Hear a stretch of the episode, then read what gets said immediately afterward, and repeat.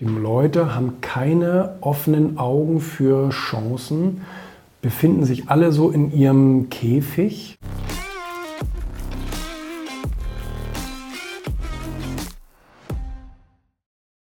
Das ist ein Thema, was natürlich gerade während dieser Corona-Krise oder wie auch immer man sie benennt, zutage gekommen ist. Ne? Die Leute haben keine offenen Augen für Chancen, befinden sich alle so in ihrem Käfig.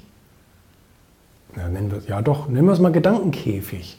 Von Sachen, wo sie sagen, das ist mein Business, das ist mein Beruf, das ist das, äh, was, was, was ich so kann. Und mehr gibt es da einfach nicht. Und wenn jetzt äh, durch irgendwie so eine Krise mein Beruf erschüttert wird, oder ich den nicht ausüben kann oder mein Restaurant darf nicht öffnen oder wie auch immer. Gab es ja nun wirklich viele traurige Geschichten in den letzten Monaten.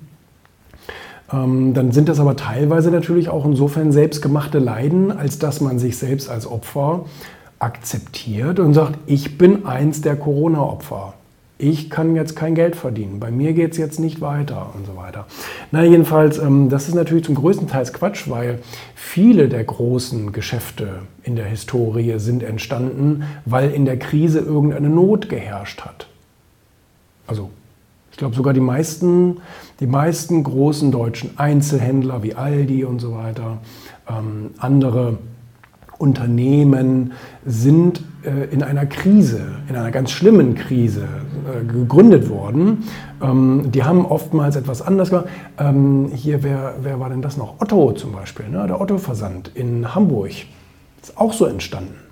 Das war ähm, ein Schuster, der einfach keine Aufträge mehr gekriegt hat und ähm, hat, hat überlegt, wie er denn seine Familie über Wasser halten kann und hat dann irgendwann tatsächlich bei einem Konkurrenten gesehen, ein Versandhauskatalog. Das ist ja auch spannend.